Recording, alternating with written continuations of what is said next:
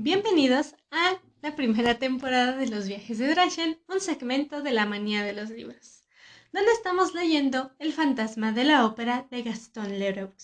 Así que sin más que decir, yo soy Silvia Drachen y empecemos con el tercer capítulo titulado donde por primera vez los señores de Vienne y Poligny dan en secreto a los nuevos directores de la ópera, los señores Armand Moncharmin y Firmin Richard, la verdadera y misteriosa razón de su marcha de la Academia Nacional de Música. Mientras tanto, proseguía la ceremonia de la despedida. Ya he dicho anteriormente que esta magnífica fiesta se daba con ocasión de su marcha de la ópera, en honor a los señores de Vienne y Poligny, que habían querido morir, como decimos hoy, a lo grande habían sido ayudados en la realización de este programa ideal y fúnebre por todos aquellos que por aquel entonces desempeñaban un papel en la sociedad y las artes de París.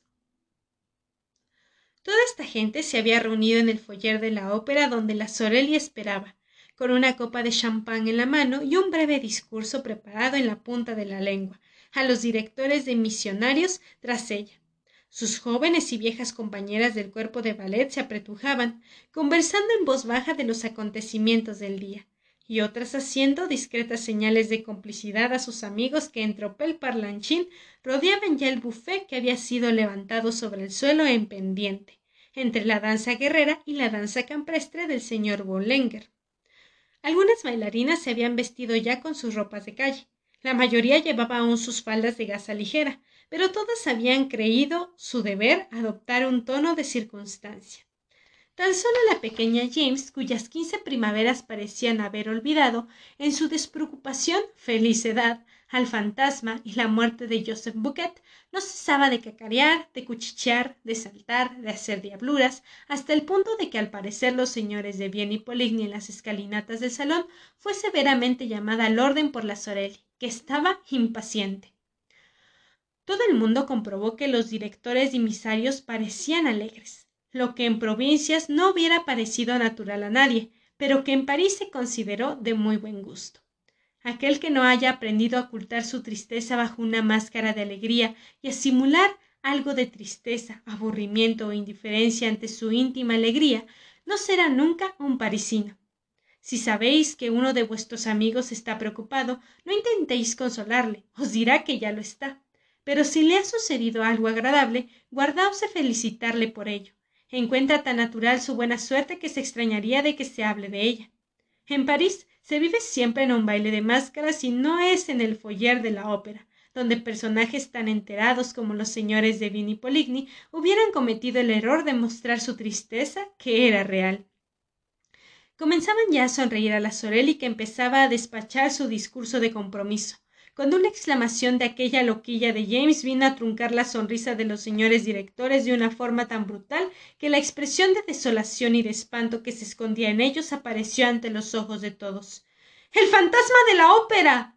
James había soltado esta frase con un tono de indecible terror y sus dedos señalaban entre la muchedumbre de fracs a un rostro tan pálido, tan lúgubre y tan espantoso, con los tres agujeros negros de los arcos superficiales tan profundos, que aquella calavera así señalada obtuvo de inmediato un éxito loco.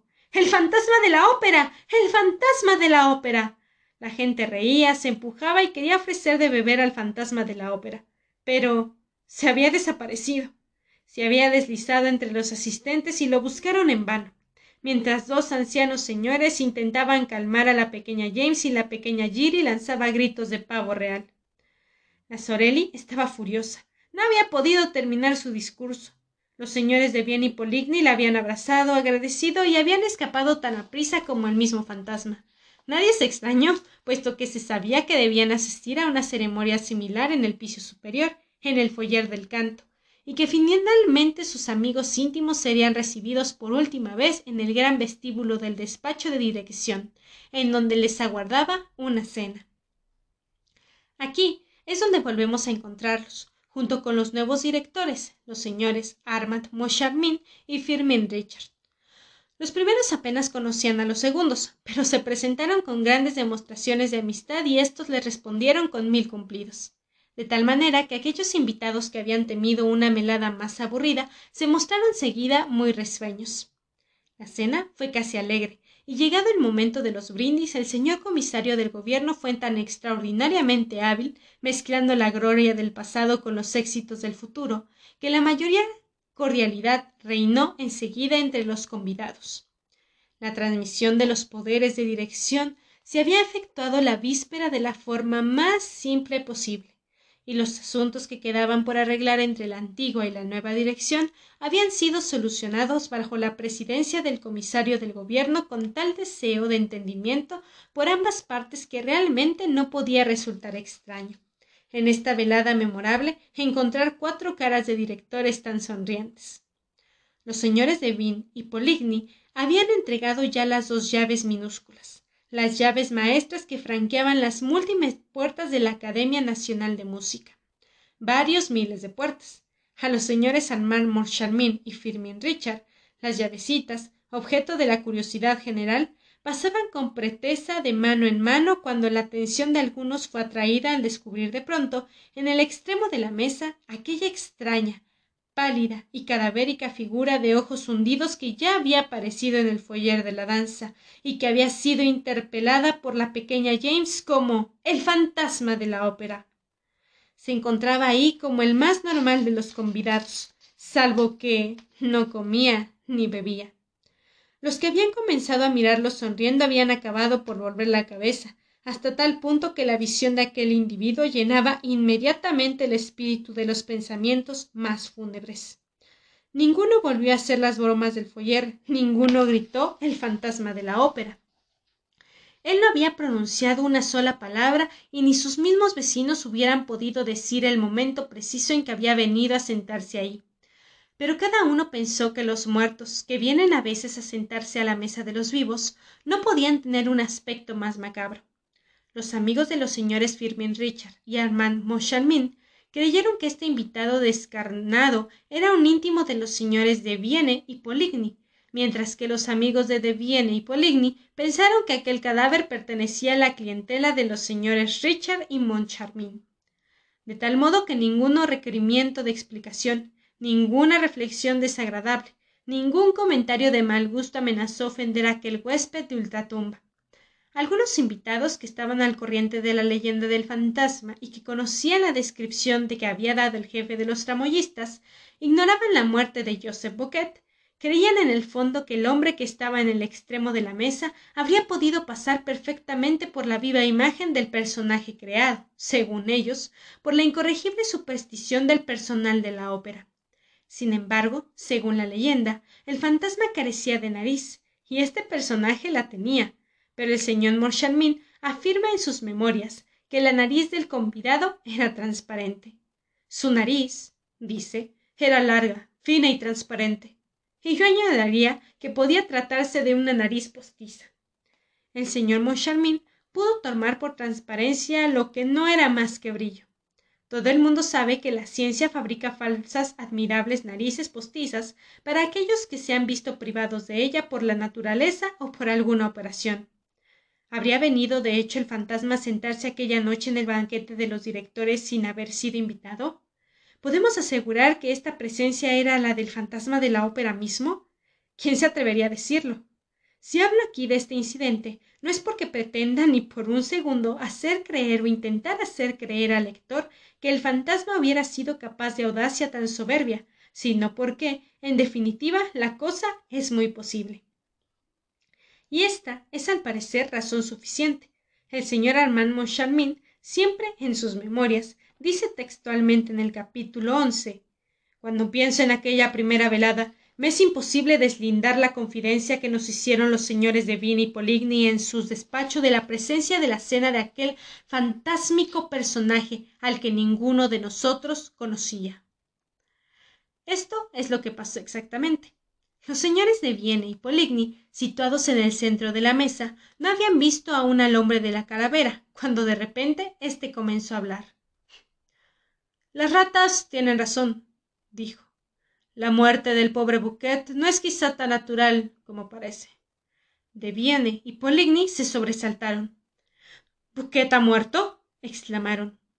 Sí, respondió tranquilamente el hombre o la sombra de hombre le han encontrado ahorcado esta noche en el tercer sótano, entre un portante y un decorado del rey de la Ore. Los dos directores, o mejor, exdirectores, se levantaron instantáneamente mirando fijamente a su interlocutor. Estaban más alterados de lo que cabía, es decir, más de lo que cabe estarlo por la noticia del ahorcamiento de un jefe de tramoyistas. Se miraron entre sí, se habían puesto más blancos que el mantel. Finalmente, de Viene hizo una señal a los señores Richard y Moncharmin. Poligny pronunció algunas palabras de excusa dirigidas a los invitados, y los cuatro pasaron al despacho de los directores. Cedo la palabra al señor Moncharmin. Los señores de Vienne y Poligny parecían agitarse cada vez más por momentos. Cuenten sus memorias. Y nos pareció que tenía que decirnos algo que le preocupaba mucho. Primero nos preguntaron si conocíamos al individuo que, sentado al extremo de la mesa, les había dado a conocer la muerte de Joseph Bouquet, y ante nuestra respuesta negativa, se mostraron aún más turbados. Tomaron de nuestras manos las llaves maestras, las observaron un instante, movieron la cabeza y después nos aconsejaron hacer cerraduras nuevas. En el mayor secreto para los pisos, despachos y objetos que quisiéramos tener herméticamente cerrados. Resultaban tan ridículos al decirnos esto que rompimos a reír preguntándoles si es que había ladrones en la ópera. Nos respondieron que había algo peor, el fantasma. Nos hinchamos a reír de nuevo, persuadidos de que estaban gastándonos una broma como culminación de esta fiesta íntima. Pero a petición suya recuperamos nuestro aire serio, decididos a complacerles en aquella especie de juego. Nos dijeron que jamás nos hubieran hablado del fantasma de no haber recibido la orden formal del mismo fantasma de aconsejarnos que nos mostráramos amables con él y que le acordáramos todo aquello que nos pidiera. Sin embargo, demasiado contentos de abandonar un lugar donde reinaba como amo y señor aquella sombra tiránica y de verse de pronto libres de ella, habían esperado el último momento para explicarnos tan extraña aventura, ya que con seguridad nuestros espíritus escépticos no estarían preparados para semejante revelación. Pero el anuncio de la muerte de Joseph Bouquet les había recordado brutalmente que siempre que habían desobedecido los deseos del fantasma, algún hecho fantástico o funesto se había encargado de recordarles rápidamente el sentimiento de su dependencia. Durante estas inesperadas palabras, pronunciadas en el tono de la más secreta e importante confidencia, yo miraba a Richard. En sus tiempos de estudiante, Richard era conocido por su reputación de bromista, es decir, que no ignoraba ninguna de las mil y una maneras de burlarse de los demás. Y los porteros del Boulevard Saint Michel podrían contar muchas anécdotas suyas. Así pues, parecía disfrutar enormemente de la ocasión que le brindaban. Hmm, no se perdía ni un detalle, a pesar de que el conjunto resultara algo macabro a causa de la muerte de Bouquet. Movía la cabeza con ademán de tristeza y su aspecto a medida que hablaban los demás se volvía compungido como el de un hombre que lamenta amargamente todo este asunto de la ópera, ahora que se enteraba de que había un fantasma dentro. Yo no podía hacer otra cosa que copiar servilmente esa actitud desesperada. Sin embargo, a pesar de todos nuestros esfuerzos, no pudimos al fin evitar una carcajada ante las mismas narices de los señores de Vienne y Poligny quienes al vernos pasar sin transición del estado de ánimo más sombrío a la alegría más insolente, reaccionaron como si creyeran que nos habíamos vuelto locos. Dado que la farsa se prolongaba en exceso, Richard preguntó medio en serio medio en broma. Pero en resumidas cuentas, ¿qué es lo que quiere ese fantasma? El señor Poligny se dirigió hacia su despacho y volvió con una copia del pliego de condiciones. El pliego de condiciones comenzaba con estas palabras. La dirección de la ópera estará obligada a dar a las representaciones de la Academia Nacional de Música el esplendor que conviene a la primera escena lírica francesa. y terminaba en el artículo 98 en los siguientes términos. El presente privilegio podrá ser retirado. 1. Si el director contraviene las disposiciones estipuladas en el pliego de condiciones. Siguen las disposiciones. Aquella copia, dijo el señor Moncharmin, estaba escrita en tinta negra y enteramente conforme a lo que nosotros poseíamos. Sin embargo, vimos que el pliego de condiciones al que nos sometía el señor Poligny comportaba, in fine, un párrafo añadido, escrito en tinta roja con una letra insólita y atormentada, como si hubiera sido trazado a golpes de cabezas de cerillas, la letra de un niño que aún no ha cesado de hacer palotes y todavía no sabe ligar las letras. Este añadió que alargaba de forma tan extraña el artículo 98 que decía textualmente Quinto. Si el director retrasa por más de quince días la mensualidad que debe al fantasma de la ópera, mensualidad fija hasta nueva orden en veinte mil francos, o sea, doscientos cuarenta mil francos al año. El señor Poligny con gesto dudoso nos mostró esta cláusula suprema que en verdad no esperábamos. ¿Eso es todo? ¿Él no quiere nada más?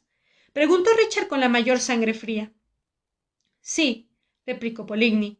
Volvió a hojar el pliego de condiciones y leyó. Artículo 63. El gran prosencio a la derecha de los primeros palcos será reservada en todas las representaciones para el jefe de Estado. La platea número 20 los lunes y el palco número 30 del primer piso los miércoles y viernes estarán puestos a la disposición del ministro. El palco número 27 del segundo piso estará reservado cada día para uso de los prefectos de la Saena y de la policía. Al final de este artículo el señor Poligny nos enseñó una línea trazada con tinta roja que había sido añadida. El palco número 5 del primer piso será puesta en todas las representaciones a disposición del fantasma de la ópera. Ante esta última jugada no nos quedó más remedio que levantarnos y apretar calurosamente las manos de nuestros predecesores, a la vez que los felicitáramos por haber ideado aquella encantadora broma que nos demostraba que la vieja alegría francesa seguía conservándose. Richard creyó incluso su deber añadir que ahora comprendía por qué los señores de Viena y Poligny abandonaban la dirección de la Academia Nacional de Música. No se podría trabajar con un fantasma tan exigente. Evidentemente, replicó sin pestañear el señor Poligny. Doscientos cuarenta mil francos no se encuentran debajo de la herradura de un caballo. ¿Y han considerado lo que cuesta no alquilar el palco número cinco del primer piso, reservado para el fantasma en todas las representaciones, sin tener en cuenta que nos hemos visto obligados a reembolsar el ambono? Es horrible. Realmente no trabajamos para mantener fantasmas. Preferimos irnos. Sí, repitió el señor Devine, preferirnos irnos. Vámonos. Y se puso en pie. Richard dijo. Pero, en fin, me parece que han sido ustedes demasiado condescendientes con este fantasma. Si tuviera un fantasma tan molesto como ese, no dudaría en hacerlo detener. Pero. ¿Dónde? ¿Cómo? exclamaron los dos en voz alta. Jamás lo hemos visto. Ni siquiera cuando va a su palco. Jamás lo hemos visto en su palco. Entonces, alquílenlo. ¿Alquilar el palco del fantasma de la ópera?